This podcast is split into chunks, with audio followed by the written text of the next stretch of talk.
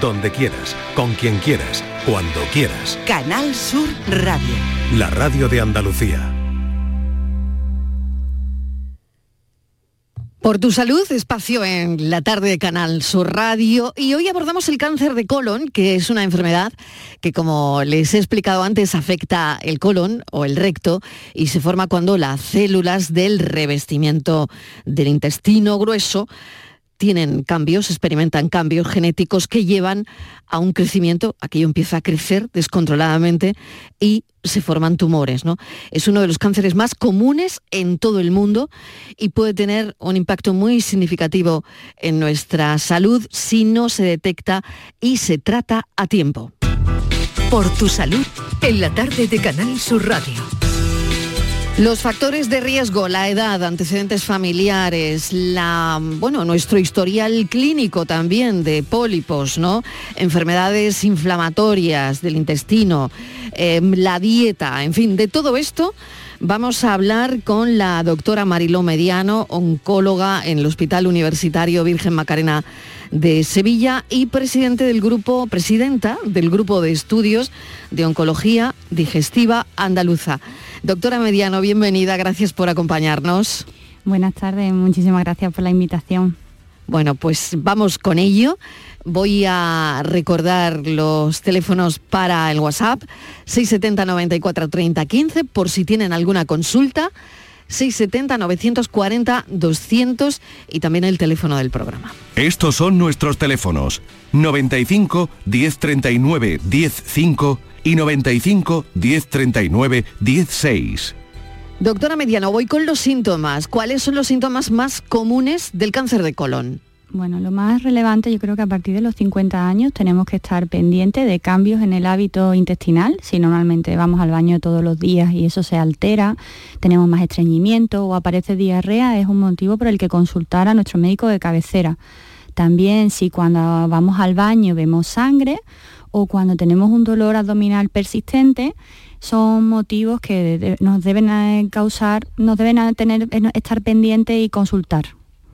¿Cuál es el, proceso eh, de diagnóstico típico para el cáncer de colon? Eh, bueno, nos están mandando pues ese cribado que es tan importante y al que hay que hacer mucho, mucho caso, que no hay que dejarlo ahí en un cajón. Sí, absolutamente. Lo que estamos intentando con el cribado es que las personas se hagan un test en las heces y veamos si hay presencia de sangre en ellas y a partir de ahí, si eso sale positivo, lo que normalmente indicamos es hacer una colonoscopia que revise todo el intestino por dentro y podamos mirar. Muchos pacientes siempre nos dicen, ¿por qué no hacemos un TAC? Pues porque no se ve igual, porque como eso es un tubo y el tubo está hueco, hay que mirar por dentro para poder mirar si hay algún crecimiento como referías antes. Es decir, que el TAC no, no lo canta todo, no lo dice todo. Canta, ¿qué va? Claro, claro. Mm.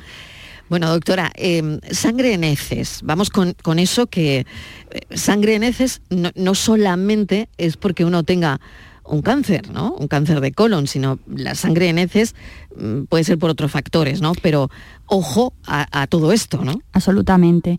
Muchas veces las mismas hemorroides que muchos padecen, las fisuras anales o, enfermedades inflamatorias como el Crohn o la colitis pueden hacer que tengamos sangre en las heces. Pero bueno, sí que nos permite un primer despistaje, por eso se añadió al cribado de detectar cosas aún más graves como podría ser un tumor. Factores de riesgo. Vamos con, eso que también es importante, doctora. ¿Cuáles son los factores de riesgo principales para, para el cáncer de colon? Y también le preguntaría cómo se puede reducir ese riesgo de desarrollar un cáncer de colon. ¿Se puede reducir? Sí que se puede reducir. El cáncer de colon es de las enfermedades que más conocemos los factores de riesgo y estos los más importantes son el consumo de alcohol, el consumo, el consumo de tabaco, una dieta pobre en fibra y pobre en verduras, todo eso favorece el cáncer de colon. Incluso también llevar una, una vida sedentaria. Entonces, si conseguimos cambiar nuestras costumbres, nuestros hábitos, eso puede tener un impacto a la hora de desarrollar. Es verdad que en algunos casos un 5% de los cánceres de colon y recto son hereditarios, pero bueno, ahí no, no podríamos actuar tanto. Pues ese es uno de los eh, factores de riesgo y le voy a preguntar también por la historia familiar. ¿La historia familiar influye eh, en el riesgo de cáncer de colon? Eh, sí que es importante. Hay dos maneras. Nosotros siempre en la consulta de las primeras cosas que hacemos es preguntar si hay antecedentes en tu familia, en tus padres, en tus hermanos. Intentamos, si detectamos que hay otros tumores en la familia, sí que podemos pensar en enfermedades como el síndrome de Lynch o la poliposis familiar que predispongan a generar, uno, a generar tumores. Sino también vemos lo que se llaman agregaciones familiares y siempre aconsejamos, por ejemplo, cuando un familiar tiene un tumor, a su hijos siempre le aconsejamos que por lo menos 10 años antes planteemos empezar el estudio eh, mediante colonoscopia. Y doctora Mediano, cuando habla de, esos antecedentes familiares, ¿siempre es padre o madre? O, se sigue esa línea? No lo sé si algún hermano de mi padre o si algún o si mi abuelo ha tenido cáncer de colon. ¿Eso también influye? No sé, no sé si me entiende la pregunta, ¿en qué línea nos quedamos? normalmente buscamos líneas directas, eh, padres, abuelos, hermanos sería lo, normalmente cómo van estas herencias relacionadas con el cáncer. Si mi hermano ha tenido un cáncer de colon, yo debo mirarme. Exactamente, eso es. Eso es curioso. Si mi abuelo lo ha tenido, debo mirarme. También. Si mi padre o mi madre, también. Eso es. Bueno, esa es la, digamos, la línea, ¿no? Si una tía mía lo ha tenido, no. Eh, si no viene asociado a su abuelo o al padre común, o al abuelo común, eh, a lo mejor es un caso esporádico y no tendríamos que estar tan pendientes. Es más importante los hijos de esa tía. Bueno, importantísimo, por lo tanto, ¿no? Em, tratamiento. Vamos a las opciones terapéuticas que son tan importantes en el cáncer de colon. Bueno, yo creo que el cáncer de colon es de los tumores que estamos consiguiendo ver más avance y en el que vemos que está cambiando mucho la práctica y cada vez encontramos tratamientos eh, más curativos y tratamientos que, prolongan mucho la supervivencia. Lo más relevante siempre va a ser la cirugía, pero en los casos que, por ejemplo, hablamos de tumores de recto, pues también combinamos la quimio y la radio a esa cirugía para mejorar ese resultado de después ¿no? y esas posibles complicaciones posquirúrgicas posteriores posteriores. ¿Cómo se decide el tipo de tratamiento que se va a aplicar en cada caso? Pues normalmente eh, nos reunimos eh, en todos los hospitales en un comité multidisciplinar. Estamos tanto los compañeros de digestivo, los oncólogos médicos, los oncólogos radioterapeutas, los cirujanos, radiólogos, patólogos. Todos nos sentamos y vamos revisando cada caso y vamos tomando una decisión basándonos en las guías españolas y europeas, pero también ajustándonos a las características de cada paciente. Bueno, pues eh, las guías europeas son, son importantísimas eh, para esto, ¿no? Porque para eso, mm, bueno, se reúnen, ¿no? Todos los, eh, los médicos, en este caso de, Europa, ¿no? Porque son guías europeas, pero que luego cada caso, como usted dice, doctora, es un mundo, ¿no? ¿Existen opciones de tratamiento personalizadas según la genética del paciente? Pues según la genética del paciente, a día de hoy nos, queda claro qué tenemos que hacer con respecto también al tipo de cirugía. Por ejemplo, si tenemos un paciente que viene con una enfermedad hereditaria, en ese paciente a lo mejor le planteamos una cirugía más radical, porque pensamos que puede tener más predisposición de hacer otros pólipos o otros tumores a lo largo del intestino. Entonces sí, sí que hacemos una medicina más personalizada. Y en el caso, por ejemplo, de una enfermedad más avanzada, cuando ya eh, ha salido del intestino y está en otros órganos, también en esos casos sí que ponemos un tratamiento específico, ¿vale? Que en este caso que también incluiríamos la inmunoterapia. La importancia de la colonoscopia, yo creo que este espacio es para recalcarlo eh, durante todo el tiempo, ¿no? Porque, por ejemplo, doctora, cuando hablaba usted de, los pólipos, em, bueno, si en una colonoscopia se lo encuentran, lo quitan, ¿no? Quitan ese, ese pólipo que está ahí estorbando, invadiendo, y luego se analiza. Eso es pero no sé, yo creo que las personas que nos están escuchando, eh, si se han hecho ya más de una vez colonoscopia, en muchas ocasiones sí que se pueden quitar, en otras ocasiones hay que volver a hacer otra e intentar hacer algún procedimiento local y, es muy relevante. Muchas veces lo que se ve es que él, se ha generado un pólipo que ha degenerado un poco, pero que no llega a ser todavía un cáncer y en otras ocasiones pues lo quitamos justo en el momento o por lo menos se toma una muestra. Doctora, hay muchos pólipos, ¿no? O sea, cuando hacen eh, colonoscopias, eh, y, esto es muy importante para visualizar, para que la gente entienda que se detectan muchísimos pólipos, que claro que algunos se podrían eh, malignizar y otros no, pero que cuando hacen estas colonoscopias detectan infinitos, muchos, muchísimos. es así, además, eh, los pólipos aparecen y desde que aparecen hasta que hay un cáncer pasan años. Entonces, si con la colonoscopia conseguimos quitarlo antes, pues tenemos un tiempo de actuación en el que podemos evitar un problema grande. ¿Cómo afecta eh, la cirugía? Porque mm, vamos por orden, ¿no? Y ha hablado también de la cirugía. Algunos pacientes van a necesitar cirugía. ¿Cómo afecta la calidad de vida del paciente? Depende de qué parte del intestino eh, sea donde esté el tumor. Hay en ocasiones que se hace una resección del intestino y salvo el postquirúrgico inmediato en el que pueda tener un poquito de hinchazón abdominal o molestias, mm, no pasa nada más. Pero sí que hay otros tipos de cirugías que pueden implicar a la parte del recto, eh, que puede conllevar que después tengamos una, bolsa, como hablan muchos pacientes. Entonces, eh, eso pasa cuando afecta a la parte más mm, distal, más pegada al, al ano y en otras ocasiones si son muy proximales al estómago, pues en ese caso a lo mejor se altera la capacidad de, absorción de los nutrientes. Doctora, ¿en cuánto tiempo se recupera una persona con un cáncer de colon que ha sido operada, que, ha pasado por una cirugía? ¿Cómo es esa recuperación y cuánto tiempo necesita? Mira, a, partir del, mes, bueno, la verdad es que están bastante bien, pero yo siempre digo en la consulta que a partir de los tres meses es cuando tú ya empiezas a ser una persona completamente normal. Tres meses entonces, ¿no? Sí. ¿Y hay cambios en, en el estilo de vida, en la dieta, que se recomienden después de esa cirugía de cáncer de colon? Depende de, si normalmente si son cirugías de la parte del intestino delgado, ahí sí que recomendamos una dieta diferente, eh, sobre todo al principio menos, con menos fibra y con no tantos hidratos de carbono para que tengan un, tránsito adecuado, pero salvo en ese caso después mm, los demás tienen una dieta saludable, una dieta mediterránea que intentamos que cada vez tengamos todo mucho más, que no parece que últimamente nos habíamos olvidado. ¿Cuándo se recomienda la quimioterapia o la radioterapia en el tratamiento de cáncer de colon? Mm, pues en el cáncer de colon nosotros la radioterapia no la planteamos, ¿vale? En, los estadios localizados, en los estadios que solo incluyen al colon, y la quimioterapia la planteamos cuando pensamos que con la cirugía no es suficiente y pensamos que puede haber un riesgo de que la enfermedad vuelva. Y la radioterapia la utilizamos en el contexto localizado cuando hablamos de tumores que están en el recto. Intentamos administrarla antes para que haya, mm, hagamos una cirugía lo más pequeñita posible y que conserve la función del órgano.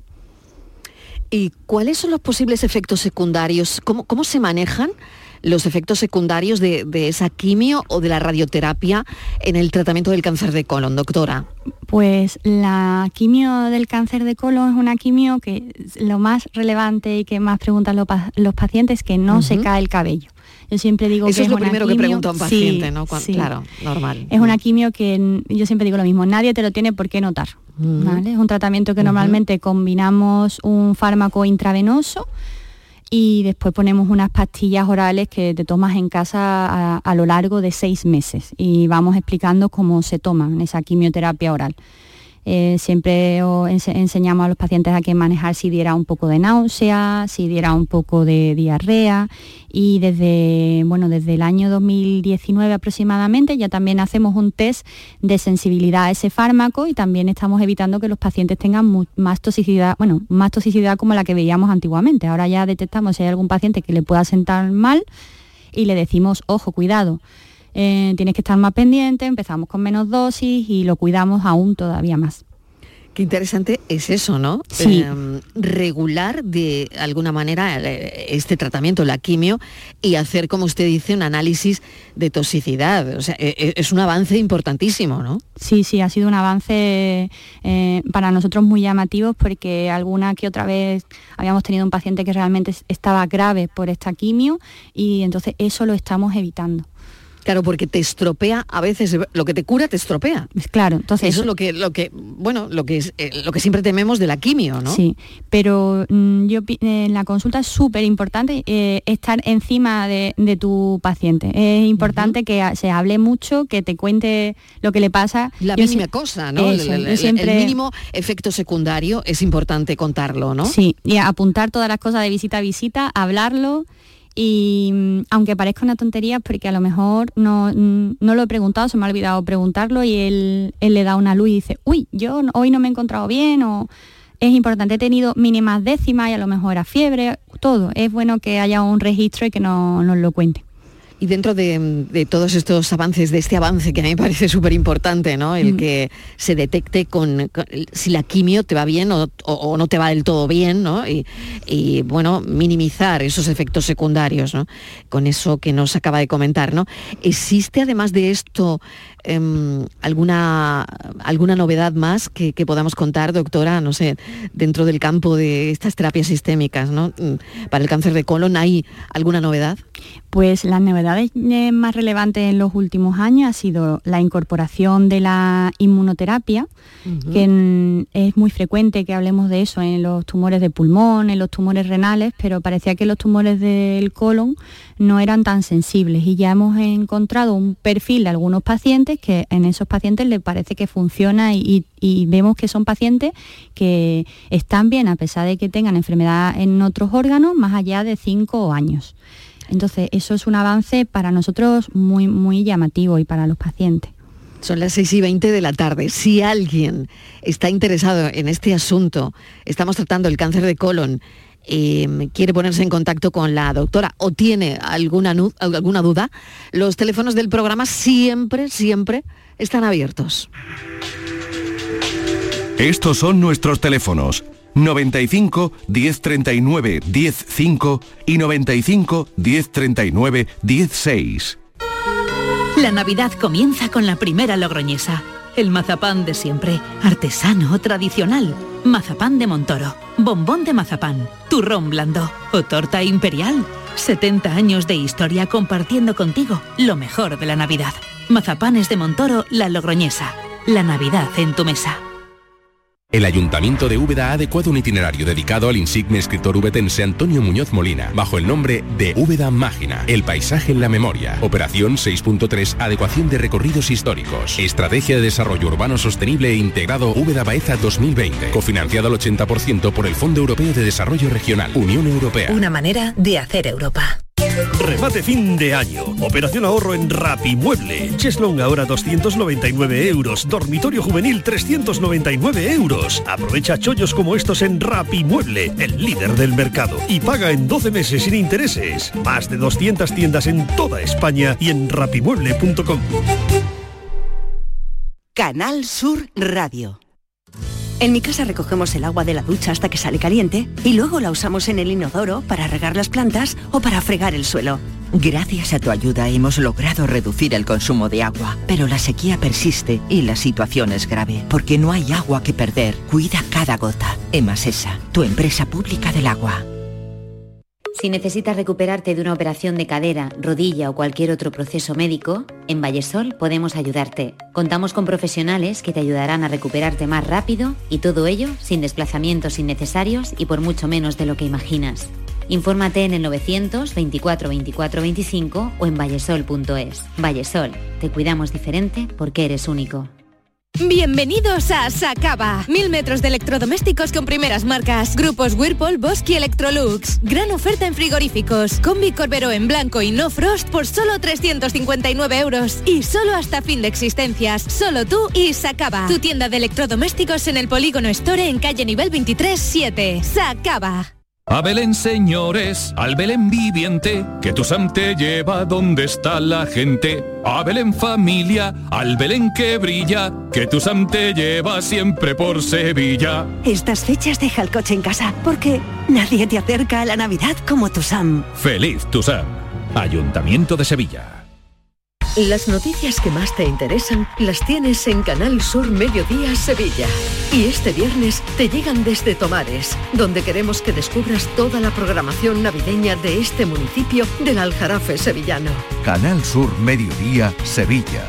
Este viernes a las 12 desde el Auditorio Municipal Rafael de León de Tomares. Con la colaboración del Ayuntamiento de Tomares.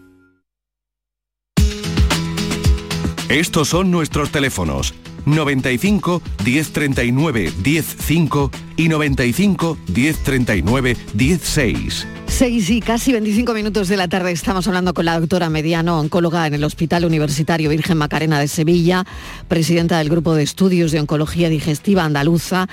Y vamos, si le parece, doctora, a recibir alguna llamada con alguna duda, ¿le parece? Venga, genial. Venga, pues abrimos el teléfono. Luis Carlos desde Sevilla. Luis Carlos, bienvenido. Buenas tardes, gracias. Buenas tardes, adelante con su pregunta. Mire, simplemente quería comentarle, eh, se habla de que, eh, como ustedes bien han dicho, que si los padres han fallecido, han tenido este tipo de, de colon, de, de cáncer de colon, mi padre le ha ocurrido eso. Y yo he cumplido 58 años ya, tengo 58 y 4 meses exactamente.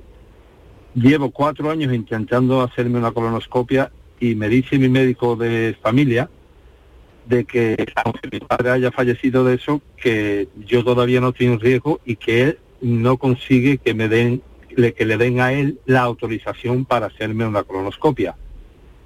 Eh, entonces, yo no sé si eso es así o si lo único que me queda es pasar por un médico de pago que estaría dispuesto porque es que no consigo que me hagan una colonoscopia a mis 58 años. ¿Eso es normal o puedo hacer algo? Bueno, pues le va a contestar, eh, le, va le va a contestar la, la, doctora sobre lo que, lo que hay que hacer. Y mm, doctora, no sé, a mí me parece sí. también extraño, pero a ver. A ver, Luis um, Carlos, ¿a qué, hora, ¿a qué edad se diagnosticó su padre?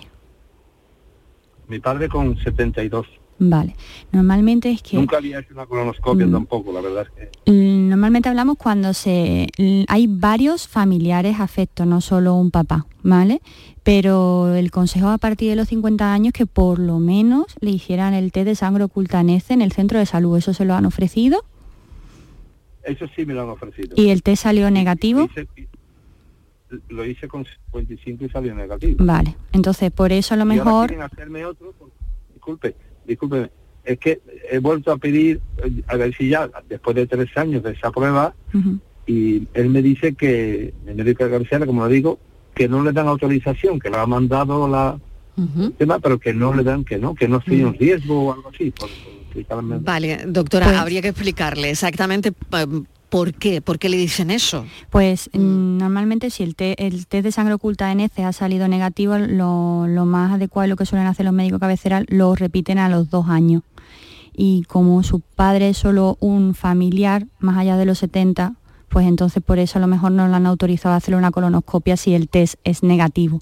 ¿Vale? Si a lo mejor fuera un padre, un hermano o también un abuelo, cuando se agregan varios casos antes de los 70 años, es cuando lo, eh, con, eh, le autorizan al médico de cabecera para hacer esa colonoscopia. ¿Necesitaría Luis Carlos una colonoscopia, doctora? ¿Usted se la haría? Mm, yo me lo plantearía. Yo sí, yo por mi tranquilidad, yo, yo, tengo 38 años y ya tengo hecha la colonoscopia.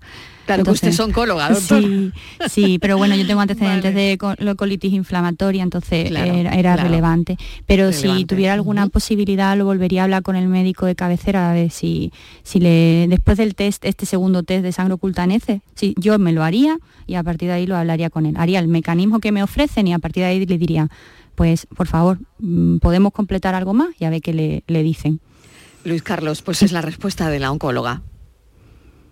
De acuerdo, yo incluso estaba pensando pasarme para el hospital porque mi médico está en Pinamontano, muy cerca del hospital que usted trabaja, Virgen uh -huh. Macarena, y no sé si allí o espero hasta los 60 o, o me paso por allí. Es que, yo haría primero, el nuevo test. familia, Primero claro. el nuevo test y a partir Nuevo de ahí lo, volver- lo volveríamos a hablar. Sí, claro, claro.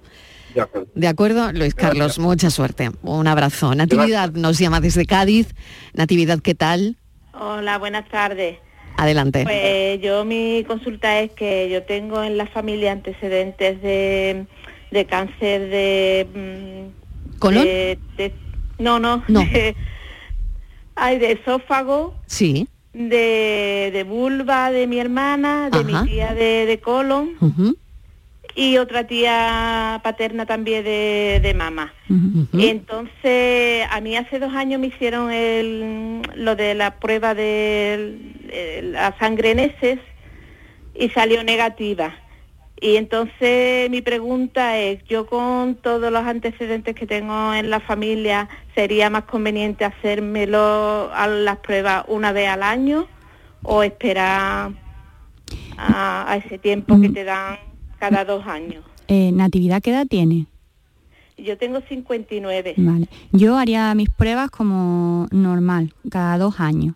Y sí que en, en la familia, en su, pri- eh, me ha dicho su tía, su hermana ha tenido el cáncer de vulva.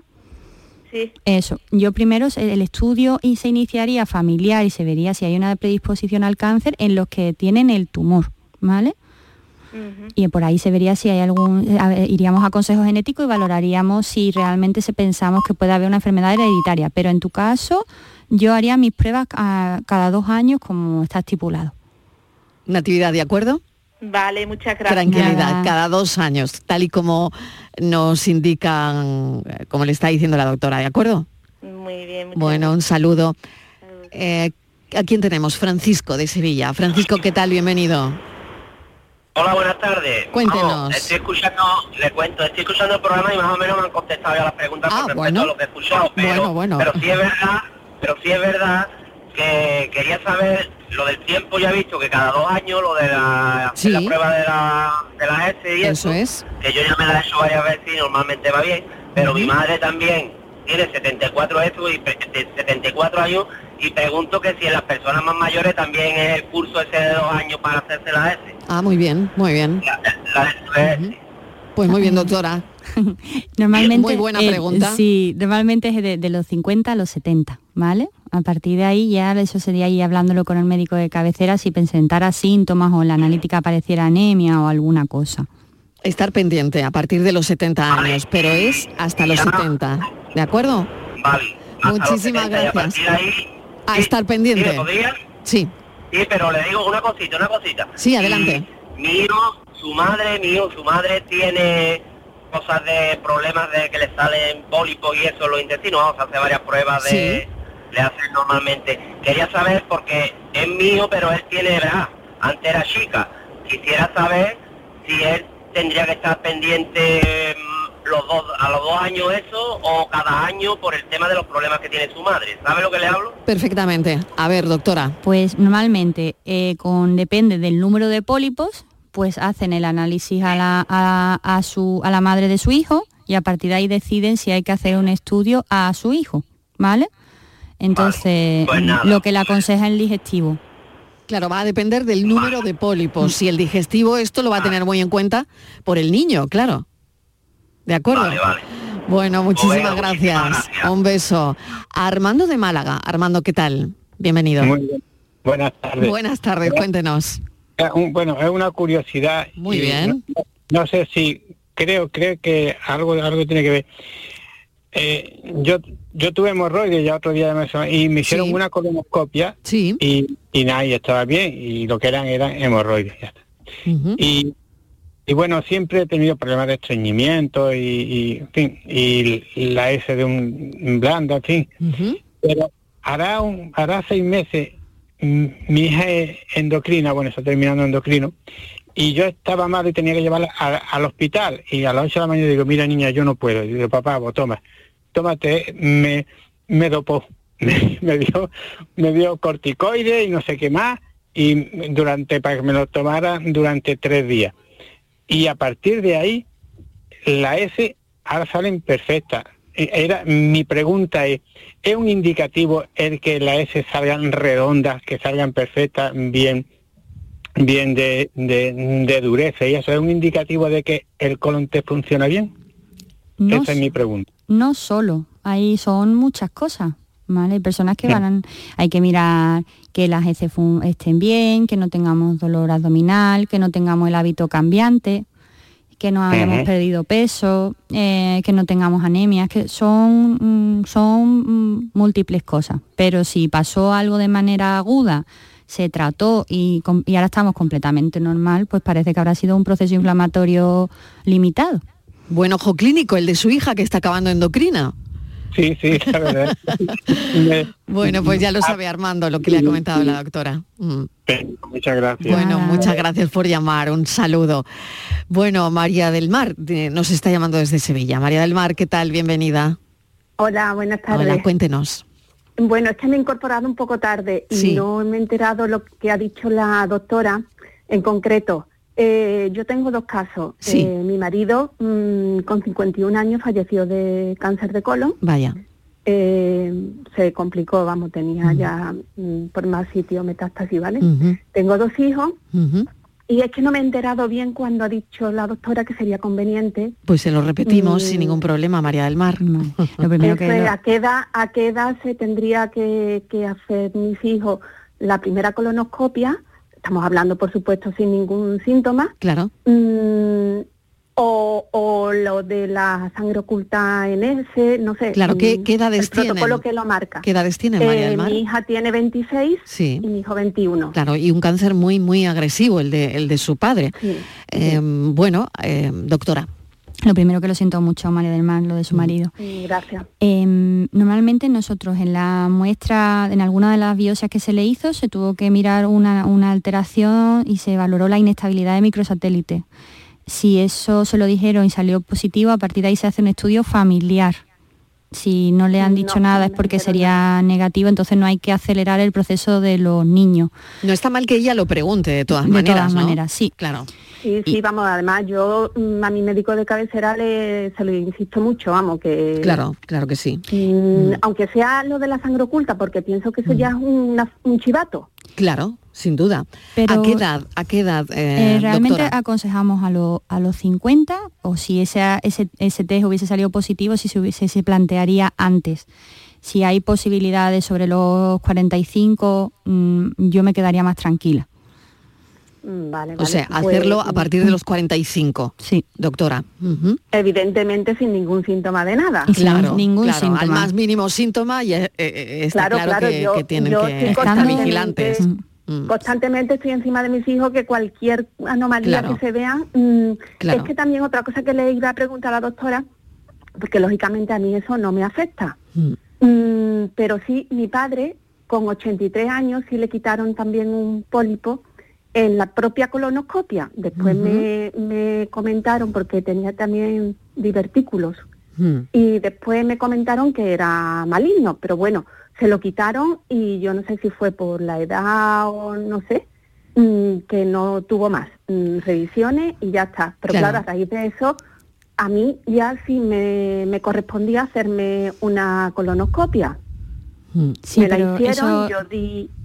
Sí, pero, disculpa, disculpa. ¿Esos antecedentes eh, con respecto al abuelo no nos impactarían para los niños? No, yo digo por sí, para ella. Ahora, en este caso. Vale, de acuerdo. El hecho de que a su este padre le hayan quitado a partir, de, a partir de los 50, mm. a partir de los 50 es como la población normal, ¿vale? Sería. Mm, sí, pero eh, influye algo la edad del paciente. Mm, claro. Mi marido, por ejemplo, empezó con, con 49 y mi padre con 83. Claro. no es lo mismo el perjuicio hacia el heredero. Claro, no, me refiero, lo normal es que una persona de 80 años a lo largo de los años vaya generando, vaya teniendo mutaciones en su intestino por la dieta, por la edad y todas esas cosas y generemos un tumor.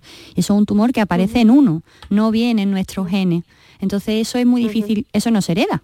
Eso, son lo que nosotros, eso es lo que vemos en la población, en la mayoría de la población, en el 80%.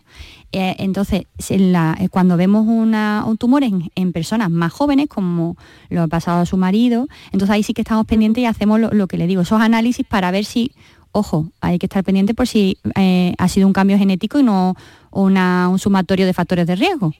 Entonces, por eso creo que es importante que mm, revisen eh, si, tiene una, si tenía una inestabilidad de microsatélites para saber un poco el seguimiento de, lo, de tus hijos. ¿Vale? Pero normalmente a partir de los 45 lo que yo indicaría pensando en que, que no, se, no se heredara. Mm, vale. Vale, de acuerdo. Vamos, yo de todos modos, yo, yo mm. participé en el cribado y, que, y cada dos años me suelo hacer al menos la, lo de la sangre oculta. Bien hecho, además, bien hecho. María del Mar, muchísimas gracias. gracias por contarnos además su caso. ¿eh? Eh, gracias. Mucha suerte. un beso, un abrazo. Adiós. Adiós. 7 menos 20, vamos a oír un, un audio, un mensaje de WhatsApp, pero recordamos el teléfono del programa. Estos son nuestros teléfonos. 95 1039 105 y 95 1039 16. Hola, buenas tardes. Soy Loli, llamo desde Córdoba. Mi hermano ha tenido cáncer de colon. Bueno, lo operaron, está muy bien, no le han puesto bolsa, su pastillita y sus revisiones, le, cortaron bastante trozo de intestino y está muy bien. Yo debo de hacerme una colonoscopia o solamente con la prueba de esa es bastante si sale que no tengo nada. Muy bien, vamos a contestarle eh, a Loli muy, muy a tiempo además, ¿no? Ese cáncer cogido a tiempo, el de su hermano, doctora. Eh, sí, el hermano es, eh, tenía, se diagnosticó con una edad joven, además de la sangre oculta en ese, nosotros solemos recomendar hacer la colonoscopia. Por lo tanto, para ella, colonoscopia. Sí, sí. Pues Loli lo ha oído. Para ella, el consejo de nuestra doctora sería colonoscopia. Vamos a hablar también de la recurrencia, doctora. ¿Existen mm, medidas específicas que se puedan tomar para reducir el riesgo de recurrencia después de un tratamiento? Pues nosotros siempre aconsejamos que los pacientes vengan a sus revisiones, se hagan sus pruebas. Es relevante seguir haciendo las colonoscopias y revisando el resto del colon, porque muchas veces lo que nos encontramos es que podemos, eh, pueden aparecer otros tumores.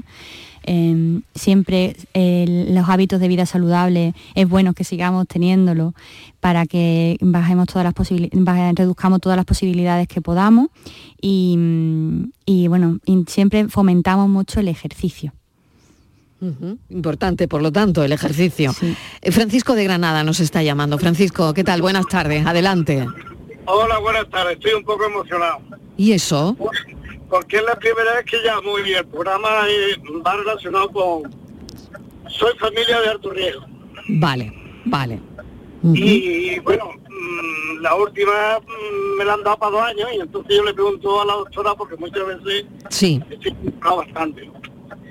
Y, y, entonces no sé si esperar a los dos años, porque fue el año pasado, no sé si esperar a los dos años, o intentar adelantar algo, eh, hablar con el médico de cabecera o no, o, yo me encuentro bastante bien, yo me encuentro bastante bien. Francisco, pero... Pero eso, cuando usted dice de alto riesgo, eh, eh, claro, ¿por, qué de alto riesgo, Francisco? Porque va toda la familia de mi, de mi, de mi padre, van todos de lo mismo. Todos, todos, hermanos, hermanos, abuelo, sí, sí, sí, abuelo, hermano, su padre. mi padre y todo su hermano y todo, y entonces pues a raíz de ahí determinamos mi hermano y yo. Eh, ya, bueno. pasado tres años y entonces mi, mi, mi, preocupación y, el tiempo claro. Eh, lo hablo con la mujer, si espera dos años, dice vamos a esperarnos un poco a ver lo que el médico puede soltarlo. Entonces no sé si adelantar, intentar Ahí se entrecorta, Francisco. No, sé si podrá oírnos. Yo creo que la doctora tiene claro eh, su caso, ¿no? Si tiene que repreguntar, pues adelante, doctora. No, me ha quedado muy claro si, eh, si él ya se ha hecho una colonoscopia que tengo la sensación de que sí y la idea era repetirla o algo así, no es lo que puedo captar. Usted, usted se lo ha hecho, es que le oímos mal. ¿Se ha hecho la colonoscopia? Ahí lo hemos perdido, creo. Pero vamos, si se ha hecho la colonoscopia y le han aconsejado repetirla a los dos años, yo no la adelantaría, ¿vale? Y eso sería, es que se, se cortan. Ha dado información que todavía no, me ha quedado a mí muy, muy claro. Francisco, ¿nos oye? Francisco. No, no, eh, eh, ahora sí, ahora sí, ahora sí. Ahora sí, ahora sí. Bueno, le estábamos preguntando si se ha hecho usted ya la colonoscopia o no. Sí, sí, llevo dos, llevo dos y además con eh, me estimaron ¿Le estirparon? Sí. Le estirparon un pólipo. Ay, que es que vale, la- ya, ahora sí, ya puedo un poco montar yo la historia. La, conexión es que está fallando, Francisco, Vale. y no le oímos bien. Pero normalmente, si se ha hecho una colonoscopia completa y le han resecado un pólipo y los pólipos son de bajo riesgo, la recomendación es hacer una colonoscopia en los siguientes tres años. Entonces, si le han dado cita en dos años, está bien. Francisco, que estaría bien, ¿de acuerdo? Por los datos Vale, que, pues, que nos ha dado. Muchas gracias y un aplauso por el programa, ¿eh? muchas gracias. Bueno, gracias Francisco, mucha suerte, un abrazo enorme. Cuídese mucho. Gracias. Cuídese. Vale. Tenemos un audio, vamos a recibirlo. Lo escuchamos con atención. Buenas tardes, una preguntita para la doctora. Soy Mario Venga. de Sevilla. Hola, Mira, Mario. mi madre tuvo cáncer de pecho siendo joven. Eh, mi abuelo tuvo cáncer de colon ya siendo mayor, que se- por lo que he escuchado no tiene mucho nada que ver que sea hereditario o no. Mi abuela tuvo cáncer de útero y, y falleció del mismo cáncer ya siendo muy mayor. Y mi tío tuvo un cáncer de próstata que se fue muy joven. ¿Yo qué debería de hacer? Muy bien, doctora, adelante. Yo ah, en este caso eh, haría la, la sangre oculta en ese a los 50, salvo que apareciera clínica antes. O sea, sangre oculta en heces a partir de los 50 y no antes, ¿no? No, ese sería el consejo. Pues ese es el consejo. Estos son nuestros teléfonos 95 1039 105 y 95 1039 16. El estilo de vida, doctora, ¿hay alguna pauta específica? No lo sé. Sí, en lo que comemos eh, para, para evitar el cáncer de colon. Eh, hablo de nutrición, ¿no? pero no sé si hay una pauta que ustedes valoren eh, sobre esto. Pues con, con el tiempo vamos aprendiendo que cada vez más relevante tener bien los niveles de vitamina D. Y eso parece que impacta en, eh, en la, bueno, es otro factor de riesgo para desarrollar un, tumor. Entonces, bueno, yo creo que es importante que caminemos, que tengamos una vida activa, que nos vea un poquito el sol con protección y que tengamos una dieta saludable, rica en fibra, en verduras, no olvidarnos del aceite de oliva y, y evitar todo lo que podamos las carnes rojas.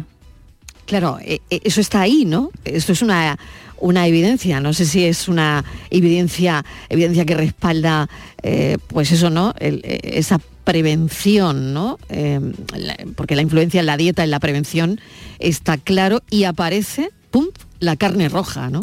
Sí, siempre hablamos de los excesos. Mm, mm, No es O sea, comer carne roja todos los días, de nuestra vida, ¿no? Eso es.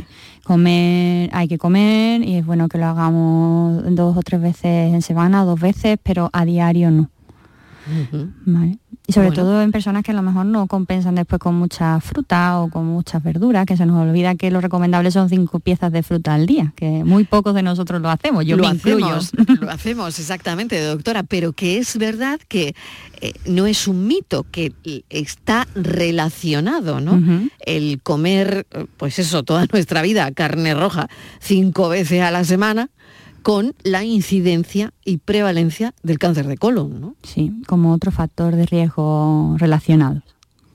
¿Y alguno más que nos interese saber y que no hayamos conocido? Eh, yo creo ¿O que hayamos dicho? Yo creo que lo hemos recogido todo, pero bueno, siempre yo, yo hablo poco del sedentarismo, pero es importante que nos movamos, porque muchas veces ayer me recordaba en una reunión que no es lo mismo hacer ejercicio físico que una actividad física. Ir andando al trabajo no se considera ejercicio. Hay que dedicar un ratito en que estemos concentrados y le demos a nuestros músculos eh, actividad y, y a que cultivemos la fuerza, que eso no- nos pone mejor y previene muchas enfermedades. Una llamada más, Ana de Cádiz. Ana, ¿qué tal? Bienvenida. Hola, muchas gracias por el programa. Adelante. Pues yo quería hacer una consultita. Sí. Mira, yo tengo en mi, en mi hermana, se operó de cáncer de colon muy joven, la verdad que está estupendamente, ella vive en Madrid, yo estoy vivo aquí, yo soy jerezana de adopción, y, bueno, pues ya en Madrid, en una época me tuvieron que hacer, me encontraba mal, me hicieron una colonoscopia y me sacaron, me sacaron tres pólipos, eh, todo perfecto. Al volver a Madrid, tuve que volver, ya aquí, perdón, también al, poco tiempo, a los tres años, perdón, me hicieron también y no me sacaron nada. Y ahora me tocaría otra vez, yo tengo 70 años y bueno, mm, yo me noto muchos trastornos en la parte alta. Entonces me aconsejaron hacerme, eh, antes de terminar el, sí, antes del otoño, me aconsejaron hacerme una colondoscopia cuando me tocó la revisión de digestivo, pero como yo tuve un problemita en el, en el ano, en pandemia justo, eh, un poquito del recto fuera. Yo creo que puede ser de, la, de hacerme colondoscopias o que mi tendencia es esa, porque a mi, a mi, hermano también le ha pasado. Entonces me dio muchísimo miedo y ciertamente consulté a un especialista privado y bueno, yo tengo un hijo que es médico y me dijo, bueno, pues si no te quedas tranquila, pero vamos, lo que te han dicho es perfecto.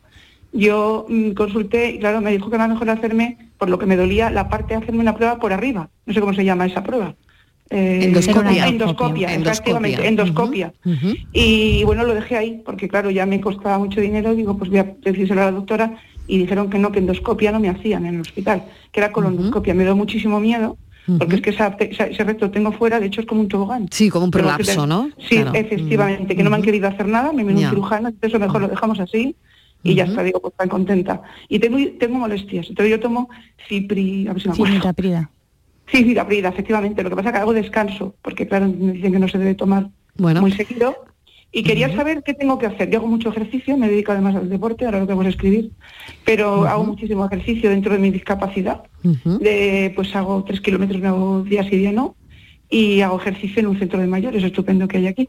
O sea que ejercicio lo hago, pero la comida también tengo cuidado, porque tengo otras cosas más, claro. Eh, como ya por la edad, pues tengo una fibromialgia, tengo lo que se tiene artritis reumatoide, que también tengo el intestino de eso, por lo visto. Bueno. Pero yo quiero que preguntas si me debo hacer una prueba o debo estar así. Pues a ver, sí, doctora. Yo sí sabemos ya que hemos hecho dos una colonoscopia previa, que hemos tenido pólipo, eh, yo intentaría valorarla otras maneras de hacerlo. Por ejemplo, valorar un endoscopio pediátrico, pero, em, pero la endoscopia oral por boca no suple la colonoscopia por el, por el recto, por el ano. Eh, también es verdad que de alguna manera un tránsito varitado, hay algunas eh, pruebas que se pueden consultar con el digestivo para poder mirar el intestino y ver si, mm, si lo podemos estudiar a pesar de que tengamos ese prolazo. Eh, yo creo que sería bueno que retomar, que intentar hacer una visita, al hablarlo con su médico cabecera, contarle lo de los pólipos y que la derive al digestivo de manera arreglada para que lo estudie, valore y vea cómo puede estudiar los pólipos del colon, los posibles pólipos del colon, porque por endoscopia, por boca, no, no lo vamos a saber. Claro. Ana, pues mucha suerte. Muchas gracias. Ah, ¿eh? Gracias. Eh, Pedro de Sevilla. Pedro, ¿qué tal? Bienvenido. Ah, buenas tardes, bien llegada. Cuéntenos, Pedro. Por favor. Quería, le estaba consultando a la compañera que hace como 14, 20 años, pues me hicieron, bueno, me han hecho después más, una colonoscopia, colonoscopia, lo que me han hecho endoscopia posteriormente. Entonces, mm, sobre la marcha, me descubrieron un divertículo, un pólipo, ¿no? Está bien dicho, ¿no? Es que son dos cosas completamente diferentes. Los divertículos ah, son como unos saquitos que salen con los años por debilidad del intestino, ¿vale? Y, en y esos saquitos... Eh, perdón. y, los pólipos son como unos crecimientos hacia afuera, no tienen nada que ver. A lo mejor puede tener de los dos. O sea que no es tan peligroso el divertículo como un pólipo. no, los divertículos lo, importante es movernos y al baño y tomar una dieta equilibrada para que no se acumule la caca dentro del cuerpo y, al baño a menudo para que los divertículos, esas debilidades, no se acumule las heces y no pueda doler la barriga, que eso es muy, muy frecuente. Doctora, me imagino que crear un hábito, ¿no? A la misma hora, en fin, este tipo de cosas, ¿no? Que, que hay que hacer con, que lo deberíamos hacer todos, no solo con, divertículos, ¿no? Claro. Pedro, pues se queda más tranquilo. La palabra divertida, desde luego. Sí, divertículos. Me tranquiliza. pues ya se queda usted más tranquilo, Pedro. En cuanto voy al baño voy con mucha frecuencia, desde luego. Tengo 87 bueno, años. Bueno, pues está bien. Eso está bien. Eh, eso es salud, como, dicen por ahí. Felices fiestas para todos. Igualmente, Pedro, igualmente un abrazo. Em, Javier de Sevilla. Javier, ¿qué tal? Bienvenido. Sí, buenas tardes. Adelante con su cuestión. Vamos a ver, doctora, yo quería saber, una persona operada de cáncer de colon con la bolsa del ano artificial, eh, ¿debe mm, llevar una dieta diferente a, una persona normal o, mm. o, debe llevar una dieta especial? Pues mira. Muy buena pregunta, muy buena pregunta, Javier. En ese caso, en los pacientes que se operan y, tienen que tener una bolsa, nosotros siempre los ponemos en contacto, los compañeros de cirugía lo ponen en contacto con la enfermera de ostomías y hacen como unos consejos de salud y la dieta más recomendable. Normalmente siempre decimos que haga una dieta equilibrada y vaya viendo cuántas veces tiene que recambiar la bolsa y según eso se va adaptando la dieta. ¿Vale? Hay como, también hay una asociación aquí en, Sevilla de enfermos con, con, ostomía y es bueno contactar porque eh, tienen consejos nutricionales, recomendaciones de dieta y, truquitos. Y depende de cada persona, sí, ¿no, doctora? Mucho y sí, muchas veces la bolsa. se llama la asociación esta? Mm, ahora eh, creo que mm, no, me acuerdo bien, pero si pone en Google o le busca, le ayuda a alguien a buscar eh, Asociación Sevillana de Enfermos con Ostomía, eh, solo hay una, ¿vale? Y puede contactar con ellos. Bueno, yo lo voy a buscar mientras, voy a hacer una pequeña pausa para la publicidad, lo busco y lo digo en antena, ¿de acuerdo? Javier, muchísimas gracias. Un saludo. Hasta ahora. Pausa y mientras lo busco. La tarde de Canal Sur Radio con Mariló Maldonado. Úbeda y Baeza han implantado una nueva señalética turística con TICs en sus centros históricos dentro de las operaciones 2.2 Úbeda Ciudad Inteligente y 2.3 Baeza Ciudad Inteligente. Edusi Úbeda Baeza 2020. Proyecto cofinanciado al 80% por la Unión Europea a través del Fondo Europeo de Desarrollo Regional. Una manera de hacer Europa. El amor tiene sus riesgos y yo los conozco todos. Alba Carmona presenta su nuevo disco Cantora, un nuevo trabajo de estudio tributo a sus raíces musicales. Por culpa de este amor y tu Cantora, ya disponible en todas las plataformas digitales y puntos de venta habituales. Tengo el alma y de piedra el corazón.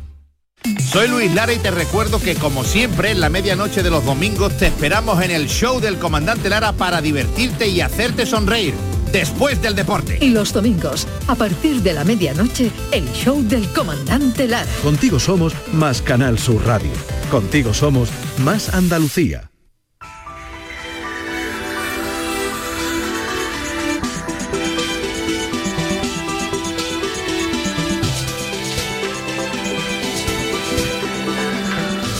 Cuatro minutos y llegamos a las siete en punto de la tarde y nos preguntaba Javier de Sevilla por la asociación que ha mencionado la doctora y lo tengo aquí, es Asociación de Enfermos de Crohn, colitis ulcerosa y ostomizados. Doctora, debe ser esta, ¿verdad?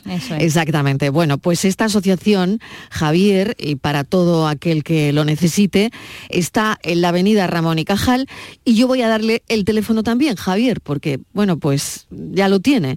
Es el 653 081 475. Asociación de Enfermos de Crohn, colitis ulcerosa y ostomizados aquí, que es tan importante, doctora, que no lo hemos dicho, pero que nos da pie la llamada de Javier para comentarlo, la, importante, la importancia de las asociaciones también, porque ahí puede ir una persona pues, eh, pues eso, ¿no? A, pedir lo que usted ha dicho, ¿no? Pues mire usted la dieta, háblenos de las dietas y todo este tipo de cosas que es tan, tan importante y hablar de la enfermedad, de los recursos, en fin, de muchas cosas, ¿no? Y lo que hablamos del apoyo social, el poder estar con otras personas que tienen un problema parecido y las inquietudes de cada uno, hablarlo con más confianza, porque hay veces que, que ves que no son capaces de hablar con su familia, no quieren preocupar y hablan más, a lo mejor hablamos en la consulta, pero no da mm. tiempo a lo mejor a tratar tantos temas y, las asociaciones, la, la, Asociación Española contra el Cáncer hace una labor brutal aquí en Sevilla y es bueno siempre estar en contacto y, buscar Por apoyo. Supuesto. Pues claro que sí. Doctora, le agradezco enormemente su tiempo, que hemos llegado hoy hasta las 7 de la tarde porque ha habido muchísimas llamadas, así que le agradezco eh, su tiempo y que haya atendido con tanto cariño todas las llamadas y, nada, pues la esperamos otro día por aquí. Muchísimas gracias por la invitación. Buena tarde. Pues muy buenas tardes. Es la doctora Mariló Mediano, mm, Tocaya, que es oncóloga en el Hospital Universitario Virgen Macarena de Sevilla y presidenta del Grupo de Estudios de Oncología Digestiva Andaluza. Nosotros también nos vamos, lo dejamos aquí. Recuerden que mañana a partir de las 4 empezamos con nuestro cafelito y beso para después seguir con la entrevista, con la actualidad y a las 6 de la tarde tratar de cuidarnos y cuidarles. Mañana seguimos contándoles la vida, se quedan con Natalia Barnes y El Mirador. Adiós, buena tarde.